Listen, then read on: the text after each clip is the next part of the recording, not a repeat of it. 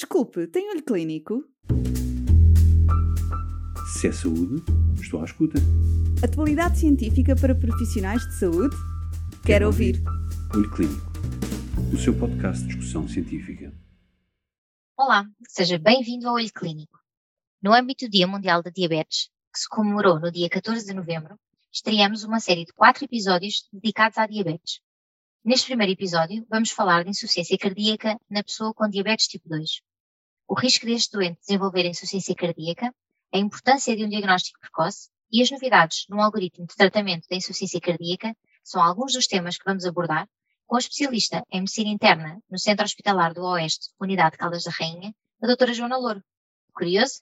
Fique connosco. Muito obrigada, Joana, por aceitares este desafio do olho clínico e vires hoje aqui falar sobre insuficiência cardíaca na diabetes. E Joana, serão a diabetes e a insuficiência cardíaca duas faces da mesma moeda? Olá, Silvia, e olá a todos os que me estão a ouvir. Eu, nos dias de hoje, é, eu acho que antes de dizer que são duas faces da mesma moeda, eu acho que diria que são dois crashes, duas grandes pandemias que se estão agora ainda a sobrepor a uma terceira pandemia. Um, nós vivemos num mundo pandémico, em que tudo parece ganhar proporções verdadeiramente aflitivas. E quando falamos da diabetes e da insuficiência cardíaca, eh, eu acho que estamos mesmo a falar de uma colisão de duas pandemias com um impacto do ponto de vista uh, económico, do ponto de vista de abstenção laboral, do ponto de vista de funcionamento de, de toda uma sociedade e, claro, e sobretudo e mais importante, do ponto de vista clínico pós-doentes, com um impacto uh, verdadeiramente assustador.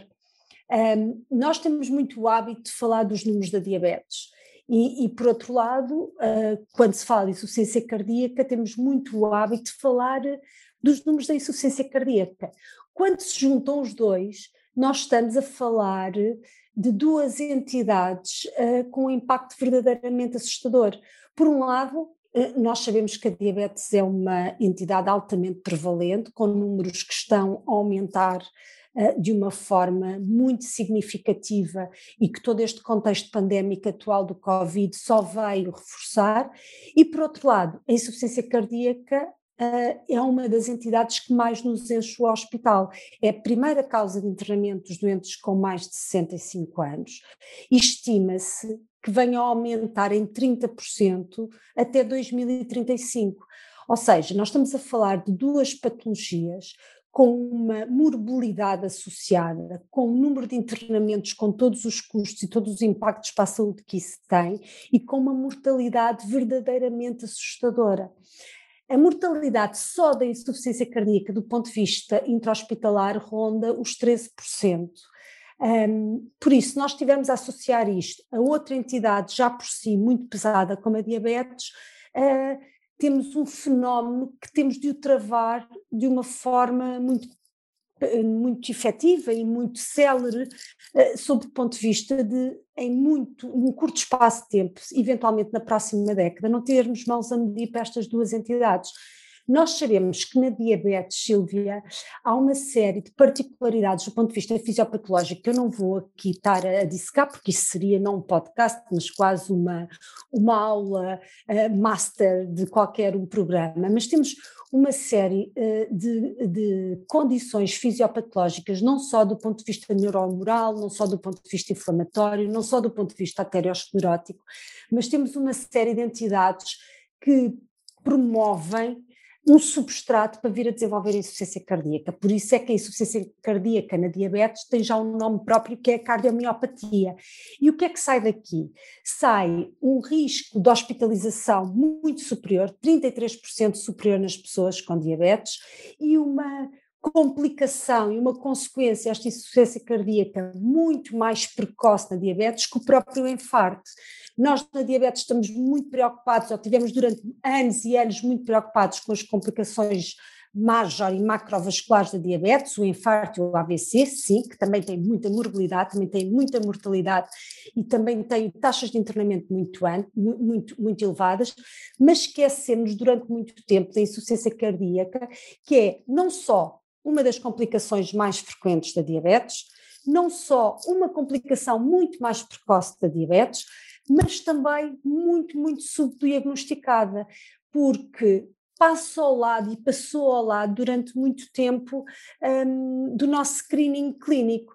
E as pessoas com diabetes têm 2,5 vezes mais risco de vir a desenvolver insuficiência cardíaca do que as pessoas sem diabetes. E as pessoas com diabetes em 28% dos casos não têm a sua insuficiência cardíaca uh, diagnosticada. Por isso, nós estamos a falar de um impacto de morbilidade e de mortalidade uh, muito, muito, muito elevado. E a única solução para evitar isto é efetivamente um diagnóstico muito precoce, porque depois, outro dos conceitos muito enraizados uh, na clínica é que a insuficiência cardíaca na diabetes um, traduz-se ou é o resultado de eventos arterioscleróticos, ou seja, a maioria das pessoas pensa que a insuficiência cardíaca resulta de alterações estruturais do miocárdio devido a um infarto, devido a um evento arteriosclerótico, mediado exclusivamente por arteriosclerose. E o que nós sabemos é que, sim, é verdade, os doentes com insuficiência cardíaca podem, ou melhor, os doentes que tiveram um infarto podem ficar com alterações estruturais que venham a desenvolver uma insuficiência cardíaca nos doentes com diabetes, mas na diabetes existe um outro fenómeno. Os doentes têm também um risco acrescido de vir a desenvolver insuficiência cardíaca, não por estas alterações pós-infarto, não por estas alterações mediadas pela arteriosclerose, mas devido a um efeito inflamatório microvascular de, de dano direto no miocárdio. Por isso, mais uma vez, nós temos aqui uma série de mecanismos que levam a este desenvolvimento e que levam a estes números tão assustadores, com mortalidades tão elevadas e com morbilidades e taxas de internamento uh, tão altas. Por isso, sim, estamos a falar de duas faces da mesma moeda, ou se quiser, estamos a falar da colisão uh, de duas pandemias com um impacto muito grande na saúde dos nossos doentes. Tal como disseste bem, Joana, o diagnóstico precoce é fundamental. Como é que se diagnostica a insuficiência cardíaca na pessoa com diabetes? Olha, um, é, o diagnóstico precoce é muito fundamental mesmo, porque é a única forma, e nós já sabemos, uh, que nós podemos alterar o prognóstico da doença, que nós uh, temos forma de interromper este ciclo contínuo, que não é só de insuficiência cardíaca, mas é, é um ciclo quase cardiorrenal complexo, que tem desfechos do ponto de vista clínico eh, muito negativos e deletéricos para o doente, e nós temos forma de interromper este ciclo e de mudar o ciclo da doença.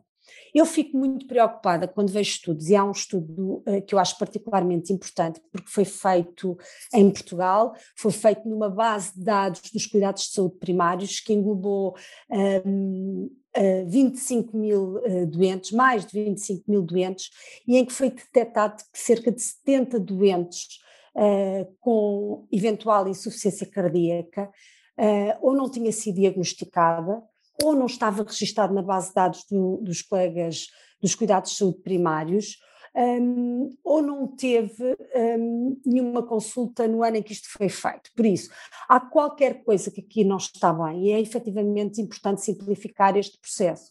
E este ano surgiu uma grande novidade um, surgiu, nós tínhamos muitas classificações e muitas formas de diagnóstico da insuficiência cardíaca.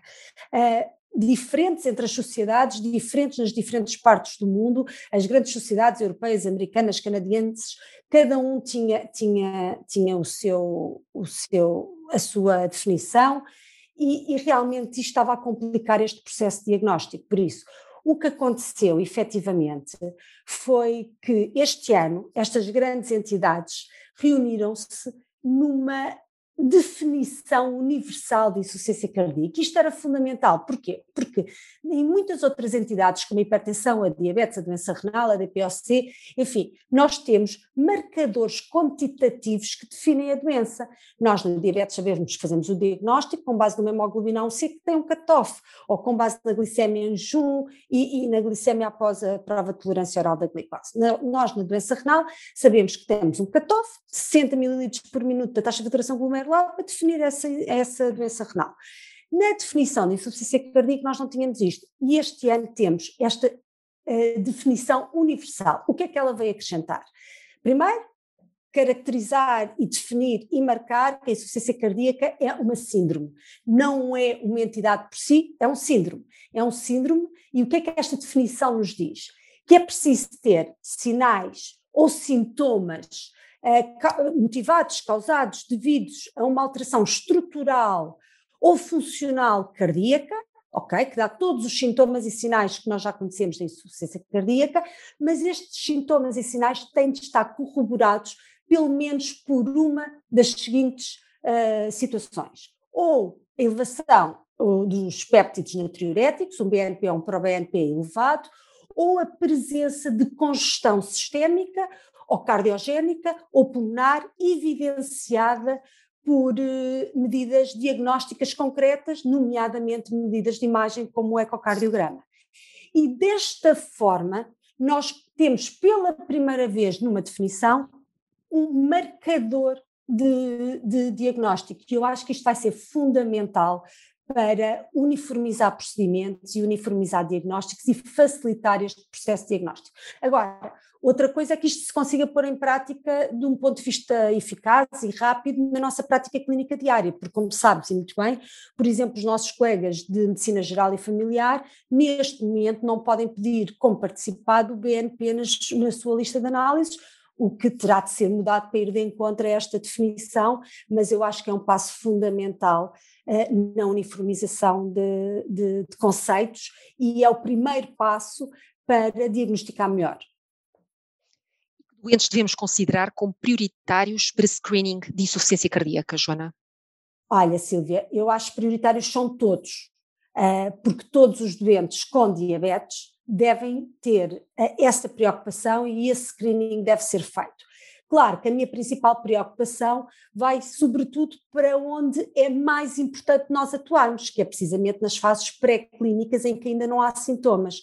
Um, estas novas classificações e este, este novo, novo consenso, além de uma nova definição, trouxe-nos também uma nova classificação que nos vai ajudar um, a procurar mais estes doentes e a ter um diagnóstico, um, ter um diagnóstico mais célere e mais precoce. O que é que esta definição de estadios de insuficiência cardíaca também universal trouxe de novo? Nós antes tínhamos o estadio A, B, C e D, como, como todos vós sabem. Este, este novo consenso define também em quatro uh, estadios em que o primeiro é em risco de desenvolver insuficiência cardíaca, que seria o anterior estadio A, e eu acho que é precisamente aqui que nós devemos atuar. São os doentes que ainda não têm nem sinais nem sintomas uh, de insuficiência cardíaca, que ainda não têm alterações estruturais ou genéticas do ponto de vista uh, cardíaco, mas são doentes que estão em elevadíssimo risco de vir a desenvolver. E é nesta fase que nós devemos atuar e é precisamente neste subgrupo que se encontram os doentes com diabetes. Depois temos o, estadio, o antigo estadio B, que é a pré-insuficiência cardíaca, que são os doentes que ainda uh, não têm sinais de sintomas clínicos de insuficiência cardíaca, mas que já têm alterações estruturais uh, a nível cardíaco, que já têm alterações na função cardíaca, enfim, que já têm a patologia cardíaca, que são o estadio pré-clínico, e este sim também é muito importante nós diagnosticarmos uh, precocemente e nestes estadios para podermos medicar e desta forma uh, alterar o prognóstico. Por isso, eu acho que de alguma forma estas novidades nos vêm ajudar muito uh, na nossa prática clínica porque uniformizam uh, dão-nos ferramentas para trabalharmos todos da mesma maneira. Uh, por outro lado, esta, esta classificação revisitada e, e esta nova classificação em, em, nestes quatro estadios em risco de desenvolver insuficiência cardíaca, pré-insuficiência cardíaca, com insuficiência cardíaca ou com insuficiência cardíaca avançada, é muito fácil de entender, é muito universal e permite-nos atuar. Um, e depois, claro, uma vez diagnosticado cada vez mais precocemente, atuar em conformidade, nós sabemos que uh, também, além de, uma, de subdiagnosticados, os doentes estão muito pré-medicados para, de uma forma muito, muito célere, começarmos a alterar o curso natural da doença. E recentemente tivemos novidades no algoritmo do tratamento da insuficiência cardíaca com fração de ejeção reduzida. Joana, o que gostarias de salientar sobre estas novidades? Tivemos, tivemos, finalmente. Nós tivemos muita evidência científica nos últimos anos uh, e aqui os inibidores da SGLT2 tiveram um papel fundamental. Uh, é engraçado pensar aos anos que eles uh, nos chegaram a nós com todo o entusiasmo que nos deram enquanto antidiabéticos orais e os seus resultados verdadeiramente impressionantes do ponto de vista da insuficiência cardíaca abriram portas, não é? Abriram portas para fazerem estudos específicos da insuficiência cardíaca uh, e não estudos na diabetes com autocampos de insuficiência cardíaca e, e na verdade todos eles desde do Duclair, desde o Emparreg, eh, desde o Vertis, desde o programa Canvas, deram-nos muitas luzes que depois vieram a desembocar em estudos verdadeiramente destinados à insuficiência cardíaca e realmente tanto o DAPA-HF como o Emperor Reduce, como também o Soloist, que nos trouxe um, novidades muito importantes. O Soloist foi feito com a sotaglifosina e tem a particularidade de ser praticamente realizado na insuficiência aguda. Um, abriram portas para um novo algoritmo uh, da insuficiência cardíaca que nós já adivinhávamos, mas que foi muito recentemente apresentado no, no ESC e que finalmente nós temos em guideline, em algoritmo, aquilo que já muitos de nós uh, fazíamos e que já acreditávamos à luz da evidência destes estudos que vos falei, que foi o colocar as quatro classes por igual, ao mesmo nível, no tratamento da insuficiência cardíaca, por evidência significativa na redução de hospitalizações de insuficiência cardíaca com fração de ejeção reduzida, por redução uh, significativa da mortalidade nestes doentes. Por isso, pela primeira vez, nós temos as quatro classes farmacológicas, ou seja, o, o ex-reninangiotencida com o ARMI, temos os beta-bloqueantes, temos os antagonistas dos mineralocorticoides e temos os inibidores da SGLT2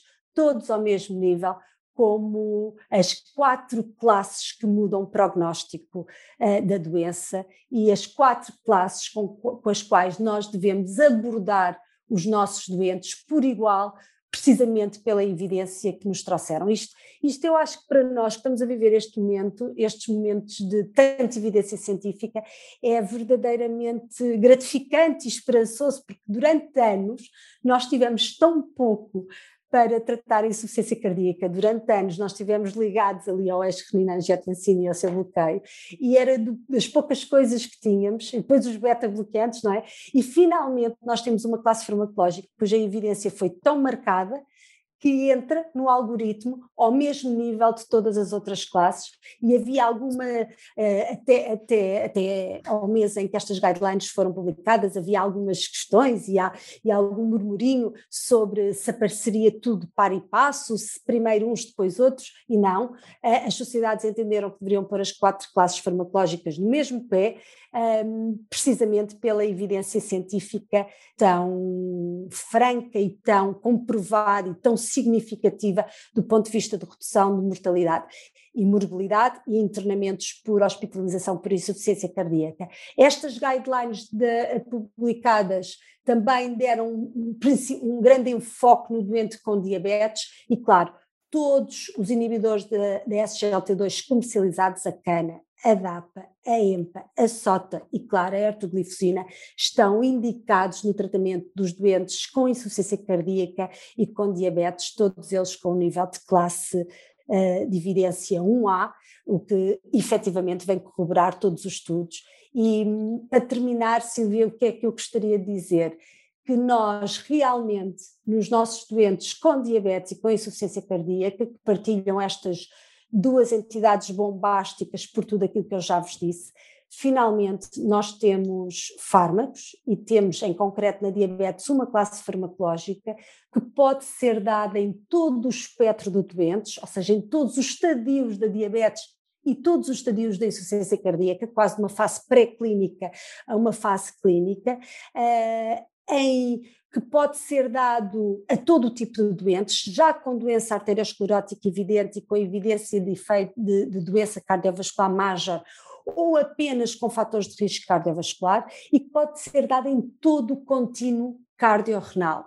Temos uh, fármacos que previnem o agravamento da doença, que mudam o curso natural da doença, que tratam sintomas, que aliviam o doente do ponto de vista clínico e que mudam prognóstico.